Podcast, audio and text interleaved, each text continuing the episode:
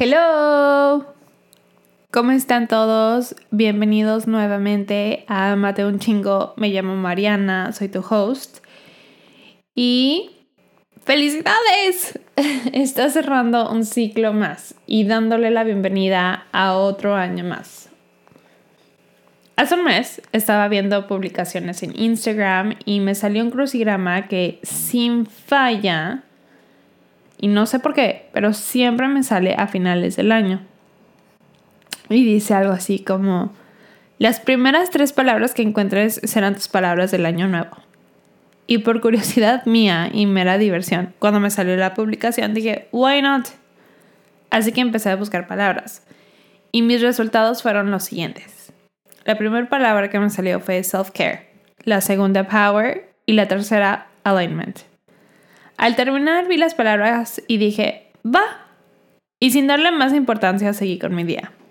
Dos semanas más tarde, ¡boom! El universo me tenía un mensaje que decía, 2023 es un año de alineación. Me dio risa y dije, ok, ok, ya estoy entendiendo. Pero aún así seguí con mi día. Sin falla, el mensaje volvió a aparecer, pero ahora en forma de un audio. Este audio hablaba sobre los últimos años y los obstáculos que hemos estado viviendo, obstáculos que nos han roto, obstáculos que hemos empezado a sanar. Y habla y ve hacia el 2023 con optimismo, donde dice que el 2023 es un año que estamos listos para alinearnos y conseguir todo aquello que hemos venido trabajando durante estos últimos años. Justo en el último episodio, te hablé de la escasez. Escasez que yo sentía con respecto al 2022 y a la ansiedad que me estuvo provocando. Hubo mucha sanación durante el año y justo esa sanación me ha ido alineando para los eventos que he estado viviendo en estos últimos dos meses de este 2022. Y me están preparando para lo que estoy a punto de vivir, lo que en serio siento que estoy a punto de vivir en estos próximos 12 meses. Parte de esta preparación para mí ha sido finalmente hacer un vision board, el ya finalmente tener un visual y así usarlo todo el año para que me esté recordando. No sé si te pasa, pero a mí por lo general siempre me dan ganas de hacer vision boards y muero por hacer uno que me salga súper bonito, como dice mi esposo que me encanta hacer cosas que se vean aesthetic. Y pues bueno, tengo la costumbre de siempre de abrir Canva es donde creo mi contenido. Y empiezo a poner fotos y todo se ve muy bonito. Y luego digo, ok, esto lo voy a imprimir y poner una cartulina que siempre compro. Pero en el momento de que lo empiezo a hacer, me empiezo a dudar y me empiezan a entrar miedos. Tanto que me abruman. Y mejor guardo la cartulina y minimizo la página y me digo, Mm, al rato lo sigo haciendo. Pero todos sabemos que ese al rato nunca llega. Ese al rato ya me llegó. Por primera vez tendré mi vision board listo antes de iniciar el año nuevo. Al hacer esto, es el primer paso que estoy tomando con intención para alistarme para lo que viene. Hay una palabra que se escucha con frecuencia en las redes sociales, con influencers y marcas. Esta palabra es la palabra colaboración. Te pregunto a ti, ¿cuándo fue la última vez que hiciste una colaboración, pero una colaboración contigo misma? Este año nuevo te invito a colaborar contigo para que tu propia historia te inspire y te motive. No dejes de romantizar tu vida. Haz algo todos los días para regresarle ese romanticismo a tu propia vida. Ya sea tomando una foto o un video al día. Y pueden ser videos de 2, 3, 4, 5 segundos. O tal vez si te gusta escribir, ¿por qué no anotar algún momento, alguna memoria, algo que te haya provocado una risa, una sonrisa, para que al final del año tengas 365 vivencias y veas lo espectacular que es tu vida? ¿Qué cambios puedes implementar desde ahorita para este año nuevo que está por iniciar? Inicia proponiéndote pasos sustentables, que tal vez se sientan pequeños en el momento. No es necesario hacer cambios drásticos. Cambios pequeños y sustentables te ayudarán a ir cumpliendo cada meta con éxito. Para darte un ejemplo, si eres alguien que busca bajar de peso en el año nuevo, pero no sabes por dónde comenzar, te invito a hacer lo siguiente. Empieza tomando más agua ponte horarios para comer. Y cuando estés escogiendo tus comidas, te invito a que la mayor parte de tu plato consista en verduras, un cuarto de tu plato tenga proteína, ya sea producto de animal o producto vegetal. Y que también un cuarto de tu plato tenga tus carbohidratos y que también incluya tus grasas saludables. Te invito a comer todos los macronutrientes. Al mismo tiempo, te quiero hacer una invitación muy especial.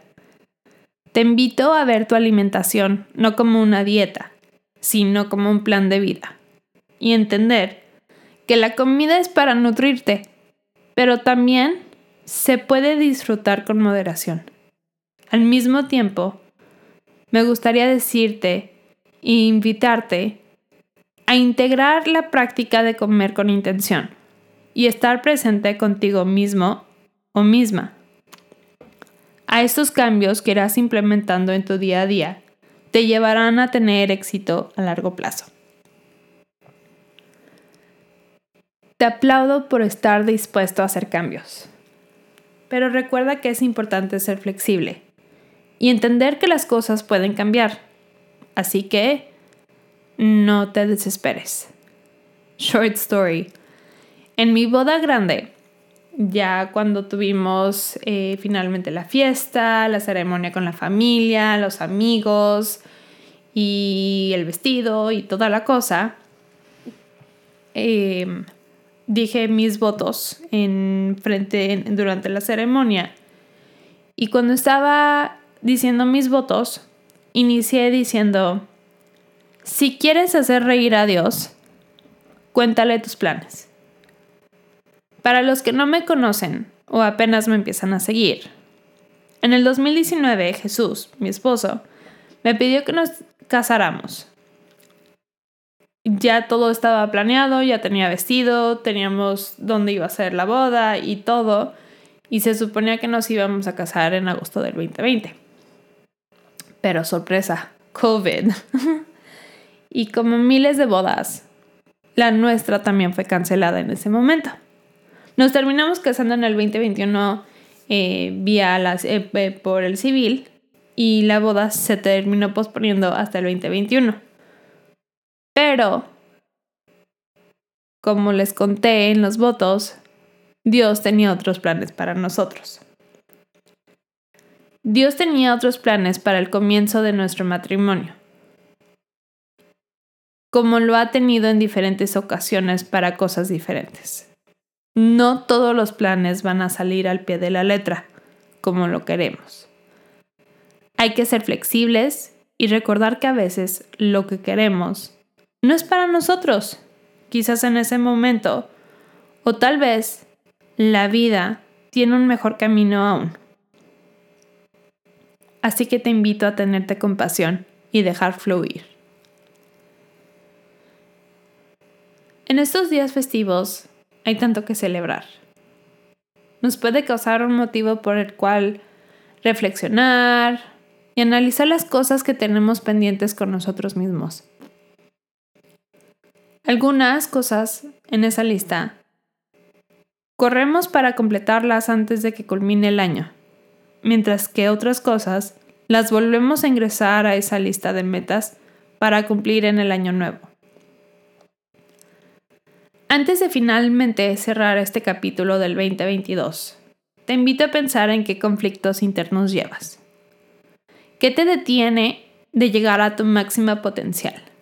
¿Qué miedos? Te invito a que te escribas una carta. No hay persona que te conozca más que tú. Solo tú puedes darte permiso de ser honesto y decirte en papel qué es lo que tanto te detiene. Ya que te escribas y que lo leas, te invito a que hagas lo siguiente. Vete en el espejo y di en voz alta. Me amo un chingo. Y esas cosas que me detienen no me definen. Las cosas que me detienen no me definen. No tengo miedo a abrir la puerta que está por abrirse. Es hora de despedirme de las cosas que me detienen y es hora de llevar a cabo las metas que quiero cumplir y recordar que merezco abundancia y las cosas que deseo. Toma tiempo este año que viene de estar en silencio. Cuando estés en silencio contigo mismo, usa ese tiempo para orar, meditar y también para hacer esos check-ins, ya sean diarios o semanales, para que veas cómo vas a ir progresando. Te invito a facilitarte a ser esa persona que te gusta ser. Date gracia y compasión. Y recuerda que donde sea que te encuentres, no estás sola ni solo.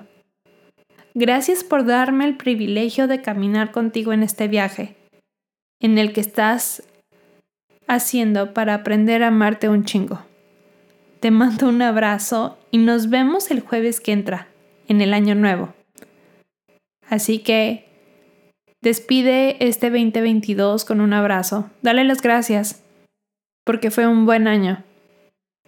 Y alístate porque ahí viene lo bueno. Bye bye.